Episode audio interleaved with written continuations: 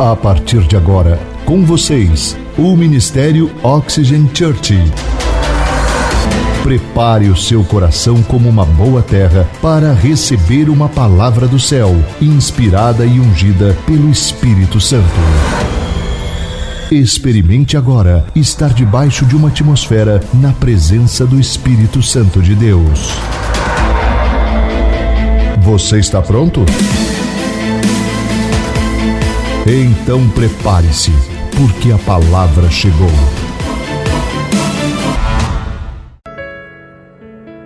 Na semana passada nós aprendemos muito sobre como viver por fé, olhando para três tipos de pessoas: soldados bem comprometidos, atletas competitivos e um agricultor bem sucedido. Falamos com muitos detalhes sobre essas, esses três tipos de pessoas, mas hoje o nosso pastor gostaria de aprofundar mais sobre o tema do agricultor. A Bíblia, por diversas vezes, compara a jornada cristã como cultivar uma boa terra. Se você tiver com a sua Bíblia ou o aplicativo do seu celular, abra por favor em Gênesis 8, verso 22. Gênesis 8, 22. A Bíblia diz: Enquanto durar a terra, plantio e frio e calor, verão e inverno, dia e noite jamais cessarão. Existem leis da semeadura e existem leis da colheita. Olha o que diz esse outro texto lá em Gálatas 6, versículo 7. Não se deixe enganar, de Deus não se zomba, pois o que o homem semear, isso também colherá. O que eu quero te ensinar hoje é sobre a ousadia de poder semear, mas não somente semear, mas sim semear em fé. Especificamente quero te ensinar sobre as leis de Deus para a semeadura e da colheita, o que é conhecido também como a lei do repartir e de ajuntar. O agricultor, quando ele vai plantar, quando ele vai semear as sementes, ele não joga apenas, ele faz o que? Ele reparte a semente pelo solo, ele distribui as sementes. Agora, se você começar a ignorar as leis de Deus, da semeadura e da colheita na sua vida, quem vai sair prejudicado não sou eu, não é a pessoa ao seu lado, é somente você. E eu te digo com toda certeza que vai ser doloroso demais para você se você não aprender hoje sobre essas leis, se você não colocar elas em prática, porque também não adianta nada você ter um conhecimento se você não aplica ela. Agora, se você a partir de agora pegar tudo que nós vamos falar aqui nesse, nessa manhã, saber usar sabiamente, usar essas leis que Deus estabeleceu, você será abençoado e você viverá a abundância de Deus em todas as áreas da sua vida. Você pode usar as leis que estou prestes a ensinar, não somente na igreja, não somente nas coisas espirituais, mas em todas as áreas da sua família, da sua vida, com os seus relacionamentos, da sua família, no seu trabalho, profissão, nas suas finanças, com a sua saúde. Mas o ponto que eu quero chegar antes de avançarmos, ou antes de falarmos especificamente sobre essas leis, é: aquilo que você mais está precisando em sua vida, é aí que você deve semear em fé. Eu vou repetir: aquilo que você está precisando em sua vida, é o que você deve semear em fé. Guarde isso. Se você perder tudo, tudo, em alguma estação da sua vida, em algum momento da sua vida, mas você não perder a sua fé, então você não perdeu nada. Amém? A fé não é constatar o que está acontecendo, e sim declarar o que vai acontecer. Entende? Quando eu constato, não é fé, eu estou vendo. Eu escolhi ver a roupa que eu vim hoje. Eu estou vendo com meus olhos humanos. Mas olhar por fé, eu ver além, além do que aquilo que está à minha frente. Amém? E se você sente que você precisa de mais um reconhecimento na sua vida, por exemplo, qual que é o meu conselho para você? Comece a semear sementes de reconhecimento na vida de outra pessoa. Se você sente que você precisa de mais talentos, talvez esteja na hora de você compartilhar os talentos que você tem, de semear os talentos que você tem na vida de outras pessoas. E Deus vai te dar muitos mais, muito mais talentos ainda.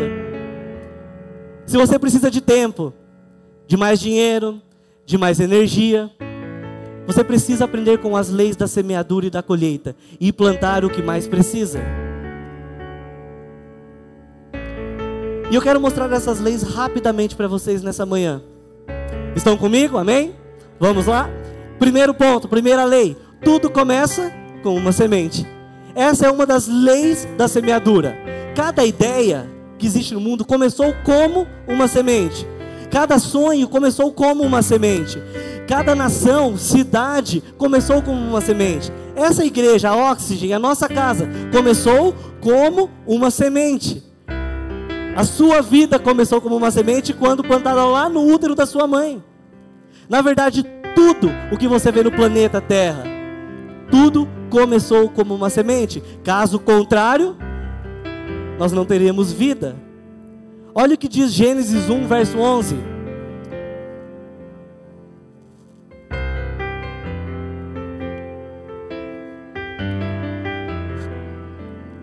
Então disse Deus: Cubra-se a terra de vegetação, plantas que deem sementes e árvores cujos frutos produzam sementes de acordo com as suas espécies. E assim foi. O que é uma semente? É algo valioso. É algo valioso. Tudo que você reparte é algo valioso. Por exemplo, quando você reparte o seu amor com alguém, é algo valioso. Quando você reparte as suas experiências, os seus talentos, é algo valioso que você tem. Quando você distribui, quando você reparte seu conhecimento, seu afeto, seu dinheiro, a sua vida, é algo valioso para você. As palavras podem ser sementes que você planta na mente das pessoas, Michael. Elas irão crescer e vão dar fruto. Por isso você precisa escolher sabiamente as suas palavras, especialmente quando você está falando com quem ama principalmente com seus filhos, com seu cônjuge ou com seus amigos. Quais sementes você está semeando em seus relacionamentos? Você já parou para pensar nisso? Sementes de confiança ou de desconfiança? Sementes de bondade ou de mau humor? Está plantando sementes que constroem ou sementes que destroem? Guarde isso. Guarde isso. Você irá colher em abundância somente aquilo que você está semeando. E é por isso que nós vamos para o ponto 2, para a segunda lei, que nada acontece até que você semeie a semente. A semente deve ser semeada e espalhada em um terreno fértil. Uma semente guardada em um recipiente não resolve nada. Vai gerar algum fruto? Nem colheita. Jesus nos explica esse princípio quando ele fala da sua morte. Se você olhar sua Bíblia, João 12, verso 24, olha o que Jesus nos diz. Digo verdadeiramente que se o grão de trigo não cair na terra e não morrer, continuará ele só. Mas se morrer, dará muito. Se morrer, dará muito fruto. Ou seja, uma semente guardada num recipiente não é germinada, ela não é ativada. Para ela ser ativada, você precisa colher resultados, você precisa semear. Por isso que não adianta nada você ter tanto dons, tantos tanto conhecimento e você não aplicar eles em nada. O que, que adianta você ter todo o dinheiro do mundo se você deixa ele guardado no banco e você não usufrui disso? O que, que adianta você ter um projeto e deixar ele engavetado na, na sua casa? Se você não vai adiante, vai sair do papel se você não colocar em prática? Não, por isso que talvez aquele sonho que esteja adormecido hoje precisa ser semeado e você precisa cuidar dele, amém? Imagine um agricultor que tem muitas sementes. Ele tem semente pra caramba, mas ele fica com muito medo de semear porque talvez ele ache que não seja ainda o suficiente. O que você diria a ele? Cara, planta, senão nada vai acontecer. Eu me lembro de certa vez ouvir um testemunho de uma senhora, quando eu era criança, isso já faz um bom tempo, e é verdade, faz um bom tempo. Uma senhora lá no sertão do Nordeste. A região que ela morava era com uma seca, estava muito rigorosa, não chovia muito e muito tempo. E ela era uma senhora cristã, ela frequentava uma igreja. E a igreja se decidiu numa tarde reunir para orar, clamando por chuva. A história dessa senhora diz que ela foi a única que chegou naquele local com guarda-chuva na mão. Todo mundo começou a brincar com ela. Você está doida? Olha a seca que está, não chove não sei quanto tempo, tem nenhuma nuvem no céu, para que trazer guarda-chuva? Ela bem tranquila, ela vira para aquelas pessoas e fala: Ué, mas a gente não veio orar por chuva? Eu estou preparada. E diz a história o quê? que naquela noite ao voltar para casa foi a única que não chegou molhada em casa. Ou seja, não adianta nada você ficar declarando, eu quero orar por chuva, se você não dá o primeiro passo em relação à chuva que é ter o seu guarda-chuva. Compreende? Eu quero te ensinar hoje que o ato de semear é um ato de fé. Porque quando eu semeio uma semente, eu estou dizendo, eu creio que algo grandioso irá acontecer. Algo grandioso irá acontecer porque eu estou plantando essa semente. Eu vou espalhar as sementes que eu tenho. Não vou guardar o que eu tenho, eu vou semear. Sabe por que semear um ato de fé? Porque você não vê o que está acontecendo por debaixo da terra. Quantos já viram aquele filme Fazendeiro e Deus? Alguém já viu esse filme? É um filme bem legal, se você não assistiu, assista.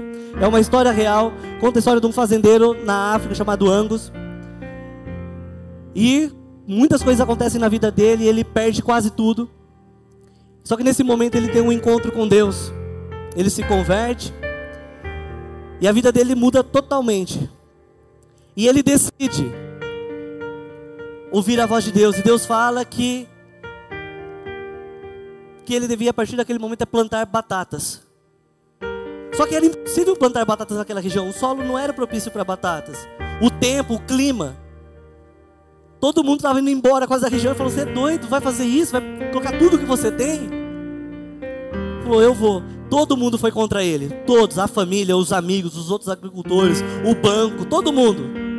Mas ele decidiu seguir firme em fé.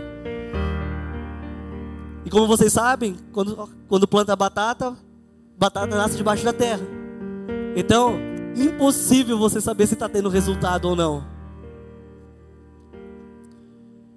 Angus fez a parte dele e confiou em Deus. Ele arou a terra, ele repartiu as sementes pelo solo, ele regou, ele cuidou. E no dia que era da colheita, muitas pessoas vieram ver para poder falar: vamos lá ver o que, vai acontecer. Mas assim como as batatas, Angus desenvolveu raízes da fé também, que só se tornaram visíveis quando chegou a hora da colheita. E deixa eu te falar, que colheita ele teve. Que colheita ele teve. O que podemos aprender com isso? O, quando eu planto uma semente, eu não posso ir todos os dias lá ficar vendo o que aconteceu. Por quê?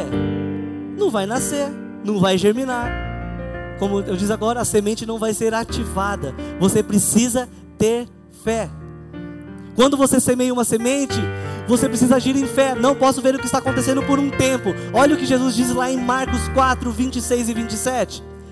Ele prosseguiu dizendo: O reino de Deus é semelhante a um homem que lança a semente sobre a terra. Noite e dia, estando ele dormindo ou acordado, a, a semente germina e cresce, embora ele não saiba como. Deus já sabe o final da sua história. Vai dar tudo certo. Por isso, pare de reclamar daquilo que você ainda não se moveu para viver. É muito fácil a gente ficar reclamando, mas a gente não, passa adiante. Pare de reclamar daquilo que você ainda não fez. E assim nós prosseguimos para a terceira, terceira lei. Quando eu tenho uma necessidade, devo semear uma semente. Isso é demais. Quando é que o agricultor semeia uma semente? Quando ele encontra o quê? Um terreno cheio? Não, vazio, limpo, para poder ser cultivado. O agricultor não reclama, ele apenas semeia. Ele nem sequer ora, ele simplesmente semeia. O agricultor não ora para semear, porque se ele chegar assim, Deus, abençoa minha colheita, Deus vai falar assim, mas você nem plantou? Vou abençoar o quê? E ele faz daquele terreno escasso de frutos o seu local para uma grande colheita. Escuta essa verdade que vai te tirar da, careta, da cadeira. Vocês estão prontos? Um ambiente escasso é o ambiente perfeito para você viver um milagre. O ambiente escasso é o ambiente perfeito para você viver um milagre. Amém? Eclesiastes 11:6 diz: Plante de manhã a sua semente. E mesmo ao entardecer, não deixe as suas mãos ficarem à toa, pois você não sabe o que acontecerá se esta ou aquela produzirá, ou se as duas serão igualmente boas. A palavra de Deus está falando: semeie o tempo todo, semeie o tempo todo. Como adore, continue a nadar, continue a nadar. Semeie em todas as áreas da sua vida.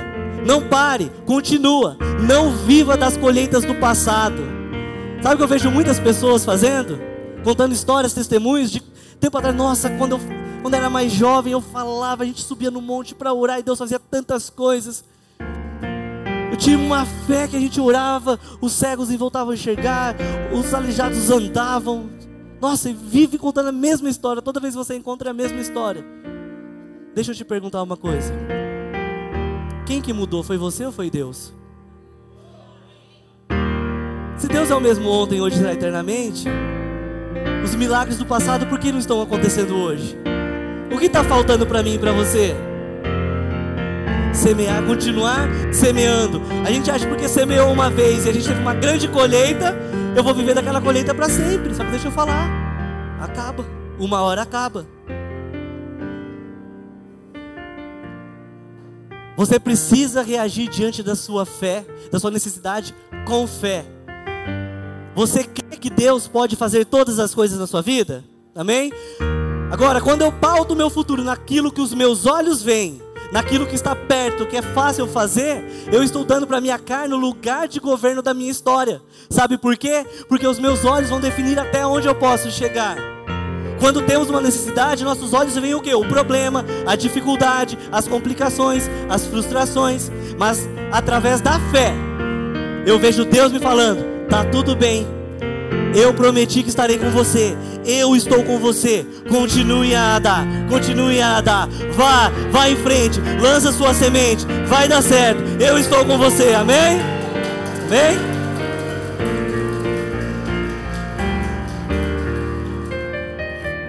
Quarta lei. Qualquer coisa que eu semeio, será o que irei colher. Essa é uma lei da multiplicação ou da reprodução. Não tem como eu plantar batata e colher laranja. Óbvio. O problema é que tem muita gente fazendo isso. Durante a sua vida você vai receber muito mais daquilo que você plantou. Como eu acabei de falar, essa é uma lei imutável da natureza. O agricultor não se surpreende quando ele planta milho, ele colhe milho, fala: "Nossa, deu milho". Não. Gálatas 6:7, olha o que diz: Não se deixe enganar de Deus não se zomba. Pois o que o homem semear, isso também colherá. Aquilo que eu semeio será o que eu vou colher, não importa o que estou semeando. Quero te mostrar quatro textos quando a gente não semeia coisas boas na nossa vida. Primeiro deles, Jó 4:8. Jó 4:8 diz: "Pelo que tenho observado, quem cultiva o mal e semeia maldade, isso também colherá." Provérbios 22, verso 8. Quem semeia a injustiça, colhe a maldade. O castigo da sua arrogância será completo. Oséias 10, 13, parte A. Olha o que diz: Mas vocês plantaram a impiedade, colheram então o mal e comeram o fruto do engano. E mais um texto, Mateus 7, 2. Pois da mesma forma que julgarem vocês, serão julgados, e a medida que usarem também será usada para medir vocês. Novamente eu pergunto: o que você está semeando? Faça uma análise então daquilo que vocês têm, você tem colhido nesses tempos.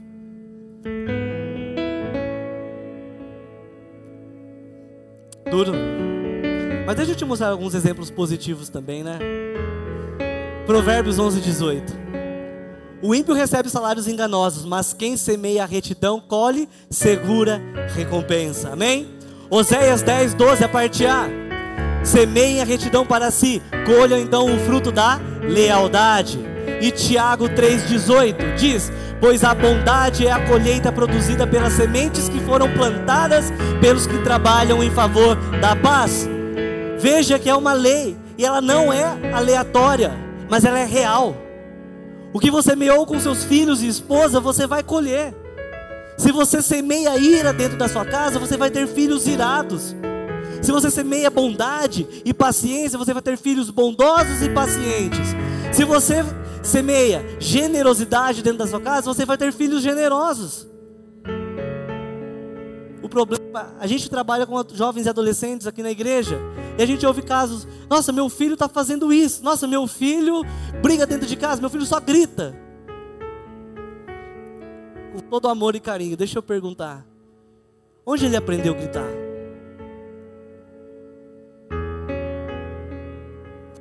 Ontem nós ministramos aos jovens, aos adolescentes sobre relacionamento entre pais e filhos.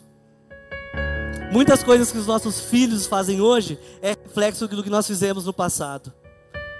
Por isso, você, fazendo um parênteses, como pai, como mãe, é seu dever educar o seu filho. É seu dever semear sementes que eles vão colher lá no futuro. Amém? Você irá colher exatamente o que está plantando. E a Bíblia é recheada de exemplos negativos e positivos. Por exemplo, vocês conhecem a história de Jacó, certo? Jacó, conhecido como sendo quem? Enganador. Ele enganou primeiro seu irmão, depois ele enganou seu pai. Qual foi a recompensa dele? Foi enganado por quem? Por seu sogro. E depois por seus filhos. Olha, plantei, colhei, colhi. Simples. Gálatas 6, 8. Não se deixe enganar de Deus não se zomba, pois o que o homem semear, isso também colherá. Quem semeia para a sua carne, da carne colherá destruição, mas quem semeia para o espírito, colherá vida eterna. Preste atenção nessa história.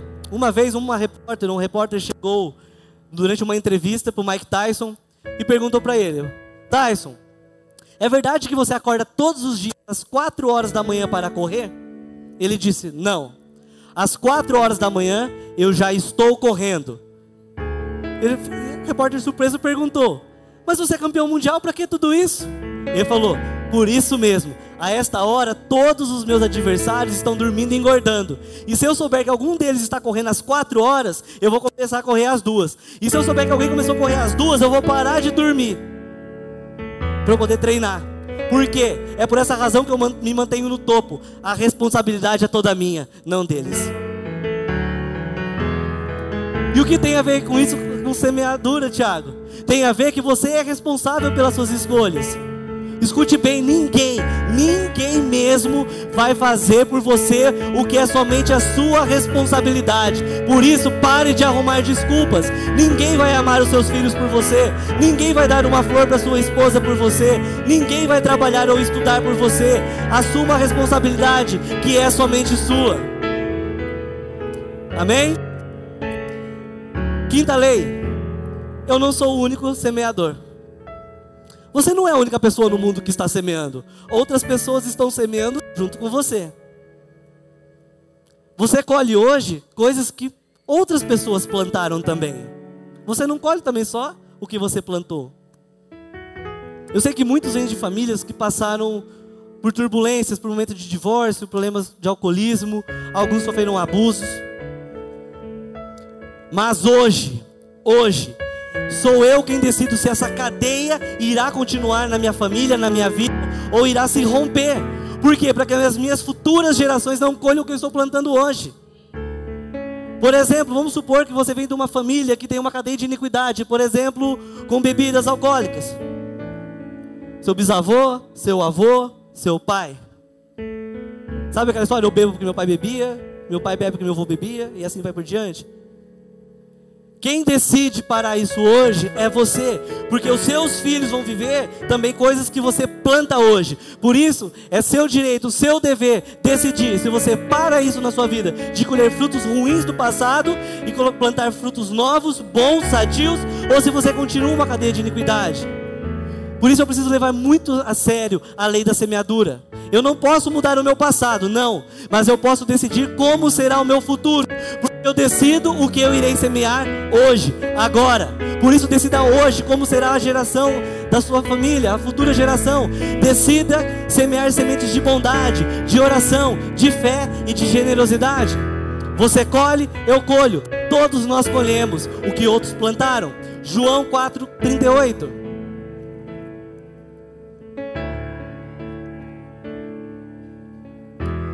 Eu os enviei para colherem o que vocês não cultivaram. Outros realizaram o trabalho árduo e vocês vieram usufruir do trabalho deles. Coisas boas também, tá? Nosso pastor, em uma das mensagens anteriores, ele disse que sobre generosidade, que no início da nossa igreja várias pessoas o que semearam aqui, dando cadeiras, o som, com o kids. E hoje você desfruta do que? De que outros semearam em fé.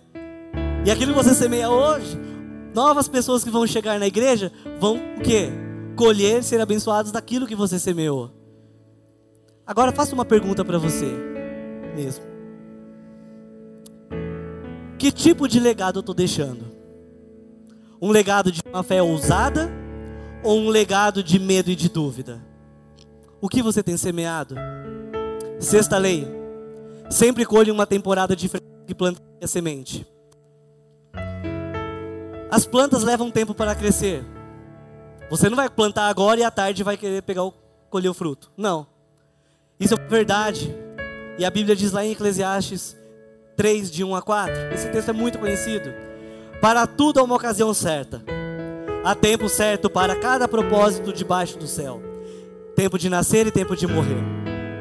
Tempo de plantar e tempo de arrancar o que se plantou. Tempo de matar e tempo de curar. Tempo de derrubar e tempo de construir. Tempo de chorar e tempo de rir. Tempo de prantear e tempo de dançar. Uma fruta, ela amadurece de forma o quê? gradativa.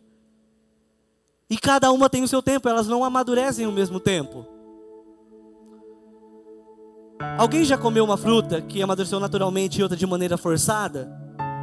A de maneira forçada não tem sabor, não tem o mesmo sabor, é meio sem graça. Assim é quando uma, uma pessoa é pressionada para colher logo, quando ela pressiona a colheita. Logo que ela plantou, não tem o mesmo sabor. Há um processo, há um tempo. E é isso que a gente aprende na próxima lei, na sétima lei, que eu devo ser paciente e não devo desanimar. Você nunca deve andar impaciente esperando a colheita do que plantou, porque sempre irá colher numa temporada diferente. Gálatas 6:9. E não nos cansemos de fazer o bem, pois no tempo próprio colheremos, se não Sabe, às vezes nós temos até a ousadia de dar o primeiro passo. Você sair daqui hoje todo motivado, se fosse o pastor, já ia dar um chute dele aqui. Né? Mas a gente não avança porque a gente não tem paciência. A bendita da paciência. Estou plantando hoje, mas eu quero colher amanhã, eu preciso. Cara, fé não é fast food. Pediu, pagou, levou.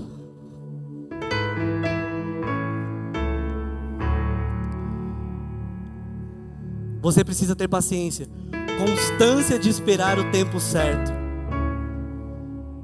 Alguém já viveu bênção antes da hora e não, e não foi tão legal? Filhos são bênçãos, não são? Mas antes do casamento, meio complicado. Entende? Não acelera o processo. Deixa rolar. Deixa no tempo certo.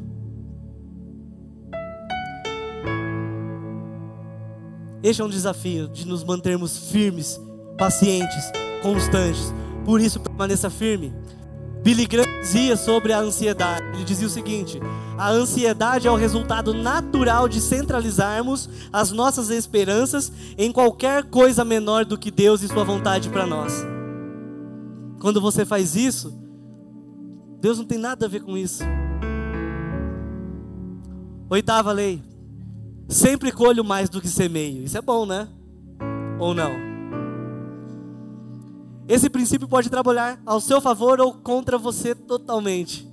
Preste atenção no que eu vou te dizer. Sempre vou colher mais do que semeei. Essa é a lei da multiplicação. Uma pequena semente de um milho não produzirá apenas mais uma semente, correto? Ela vai multiplicar o quê? milhares de sementes. Você irá colher muito mais do que semeou.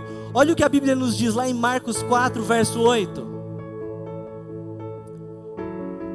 Outra ainda caiu em boa terra, germinou, cresceu e deu boa colheita, a 30, 60 e até 100 por um. Esse princípio vai trabalhar ao seu favor ou contra você. Se você plantar intrigas, se você estiver plantando brigas, você vai colher muito mais intriga e muito mais briga.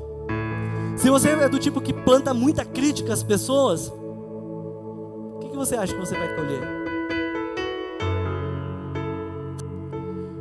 Existe um potencial exponencial em cada semente. Existe um ditado que diz: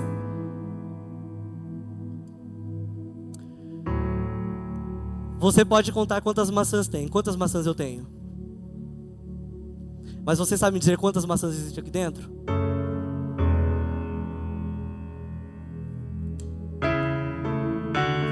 Cada semente dessa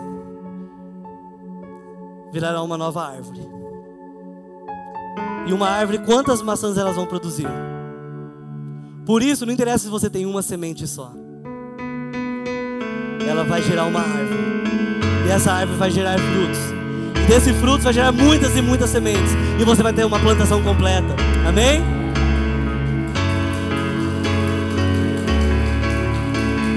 Amém. Nona lei. Eu aumento. Como que eu posso aumentar a minha colheita? Aumentando o quê? As minhas sementes, semeando mais. Sempre você vai correr, colher em proporção ao que você planta. Não tem como eu ter 100 árvores de maçã se eu plantar apenas uma.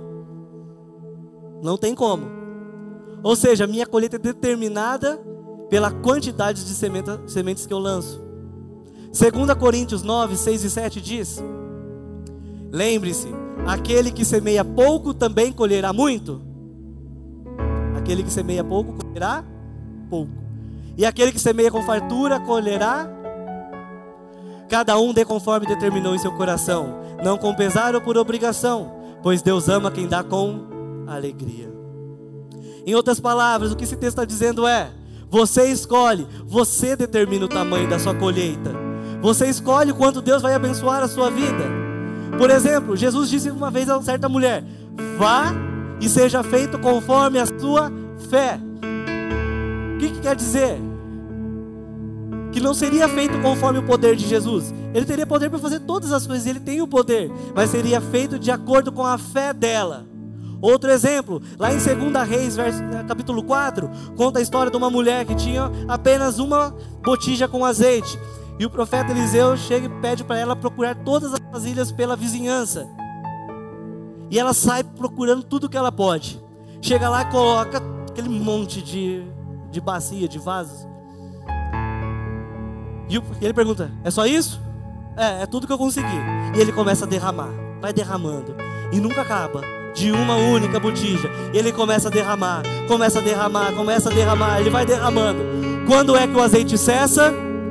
Quando acabam as botijas. Se tivesse mais botijas, continuaria derramando? Continuaria derramando. Por isso, não culpe mais ninguém pelo que Deus está abençoando a sua vida. Se você semeou pouco, vai colher pouco. Não adianta você olhar para o cara do lado e falar: por que ele tem mais? Eu também plantei. Você plantou, você plantou um, ele plantou mil. Ele vai colher muito mais do que você. Você entende que você colhe também? Se eu aplicar no banco mil reais, daqui um tempo eu vou colher pouca coisa, não vai dar muita coisa, mas eu vou colher ali e vende a mil reais. Se eu investir 100 mil reais, eu vou receber muito mais, proporcional. A mesma coisa é o milagre. O milagre aconteceu, você plantou, você colheu. Só que a quantidade é você quem determina de acordo com a sua colheita, a sua plantação. Por isso, se, sua, se, você plantar de maneira generosa, extravagante, a sua colheita será absurdamente grande, extravagante, abundante. Eu decido como será a minha colheita. Essa é a palavra de Deus. É a lei em todo o universo para cada área da sua vida. A generosidade funciona para todos, para todos, até para os não cristãos. Olha o que diz Provérbios 11, verso 24.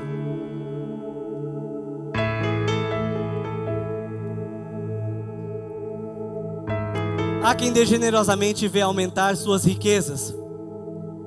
Outros retêm o que deveriam dar e caem na pobreza. Quantos conhecem pessoas que já viram isso? Tinham tanto, tanto, tanto.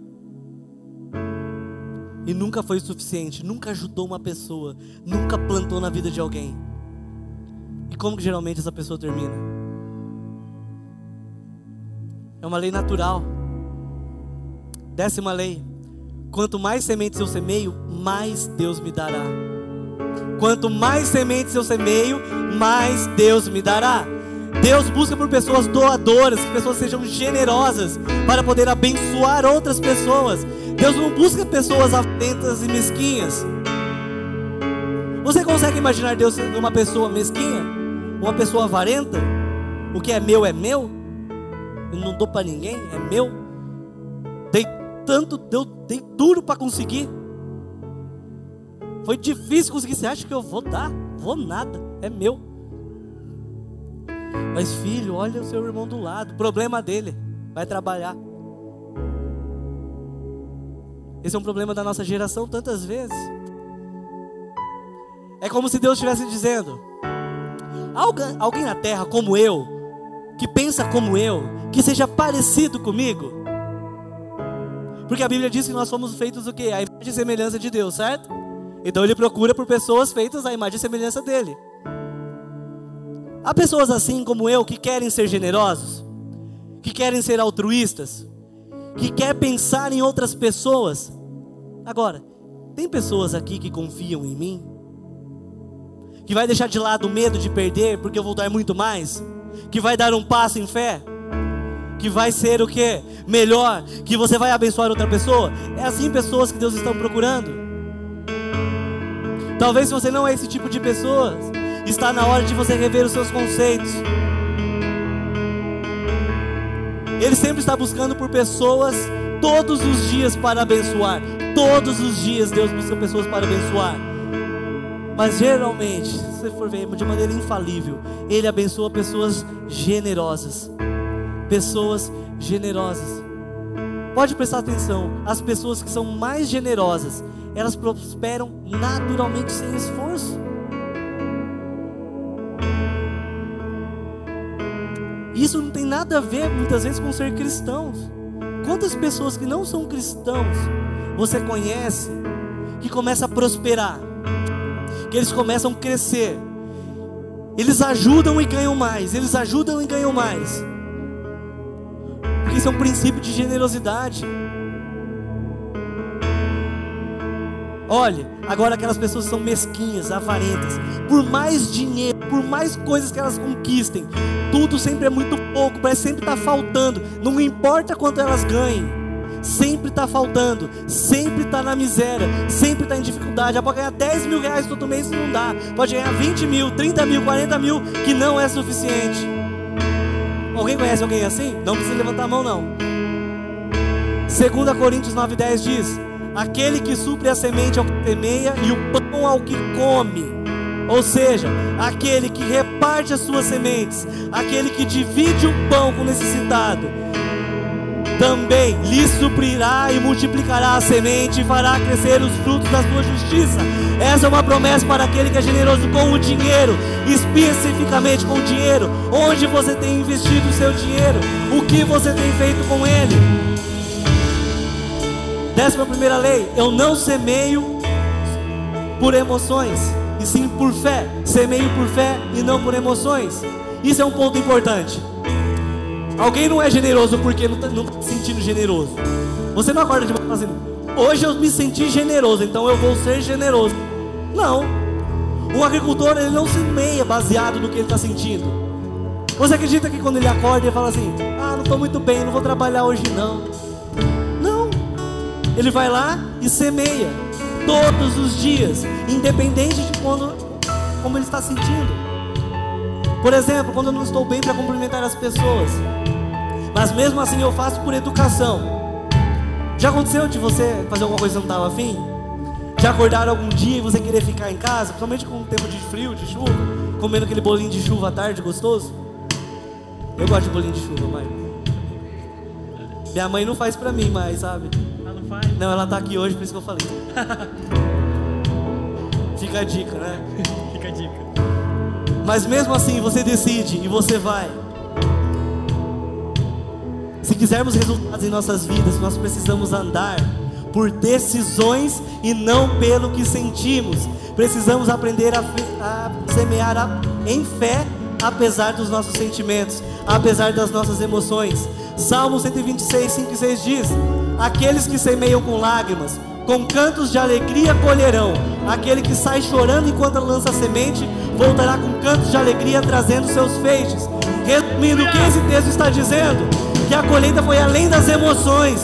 Apesar de nem tudo estar bem, semearam e colheram grandes coisas. Se você não está bem, vai, continue a nadar, continue a nadar. Eu não estou bem, mas eu vou seguir adiante. Não importa, a promessa de Deus é infalível. Eu sei que eu vou vencer, eu sei que eu vou continuar, eu vou crescer. Amém? Aleluia, glória a Deus. Aleluia. Amém? E o último ponto, décima segunda lei. O melhor tempo para semear é agora. Amém? Você nunca deve esperar por um tempo melhor para você semear. Não. Sabe aquelas pessoas que dizem: mais para frente eu vou levar o evangelho a sério. Quando eu tiver mais velho, eu vou buscar mais a Deus, porque agora eu vou, vou curtir. Eu quero aproveitar a vida. Legal. Mais para frente eu vou dar meu tempo e vou ser um voluntário. Ok. Agora não. Ok. Se você pensa assim, Dá uma olhada nesse texto. Eclesiastes 11:4. Quem fica observando o vento não plantará, e quem fica olhando para as nuvens não colherá. O tempo é agora, o tempo é agora. Não terceirize o que Deus tem para você. Sem perceber, nós nos tornamos pessoas profissionais em dar desculpas para justificar porque não vivemos o sobrenatural de Deus. Sem perceber, nós queremos moldar Deus de acordo com o que? Com a nossa visão, de acordo com a sua base de experiência. Escute, as nossas desculpas convencem pessoas, mas não mudam histórias. A sua desculpa pode até, até convencer a pessoa do seu lado, mas ela não vai mudar a sua história. Para de se lamentar, não perca a oportunidade hoje. Às vezes você precisa tomar uma decisão ousada. Você sabe quando você está precisando, aquilo que você está mais precisando, mas as suas desculpas não permitem que você viva o sobrenatural de Deus. Ó oh, céus, ó, oh, nossa, ó, mais velho, não é da minha época, tá? Mas eu já ouvi falar isso. Quem mais velho vai saber. Imagina um casal que está junto, mas que não confia muito no outro, não. Eles até dividem o mesmo teto. Compartilham algumas coisas, mas tem sempre um pé atrás do outro. Dá certo um relacionamento assim? Agora você já se perguntou por que tantas igrejas estão cada vez mais lotadas? Tem pessoas abarrotadas e estão vivendo cada vez um número menor de milagres? Sabe por quê? Significa que estar perto não é confiar em Deus. Nós precisamos nos comprometer mais com o que Deus tem para nós do que com as nossas desculpas. E Deus não espera perfeição, não. Ele espera uma atitude. E sabe por quê? Porque Jesus sempre perguntava para as pessoas o que elas queriam. Porque Ele só pode tocar na sua vida, na área que você expor para Ele. Ele só pode curar onde você mostra a ferida. E eu sei que mostrar as feridas dói, mas faz parte do processo de cura, faz parte do processo de colheita. O agricultor que fica esperando o clima perfeito nunca colherá. A perfeição paralisia o potencial. Se você ficar esperando sempre o melhor momento, ou o momento perfeito para fazer algo, infelizmente, deixa eu te dizer, esse momento nunca vai chegar.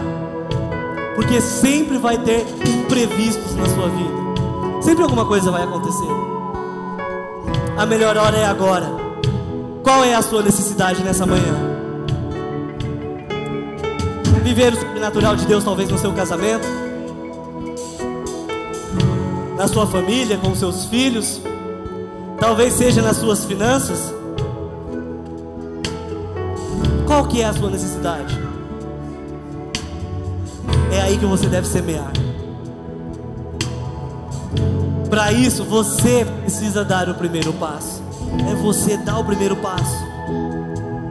Dar o segundo passo Dá o terceiro passo, dá o quarto passo, dá o quinto passo e vai adiante. Porque Deus vai mostrar o caminho, Ele vai abençoar. Todo mal Ele vai tirar da sua frente. Mas você precisa continuar andando. Se eu começar uma viagem e parar no meio do caminho, do que, que me adianta? Se eu nunca chegar naquele destino. Feche os seus olhos.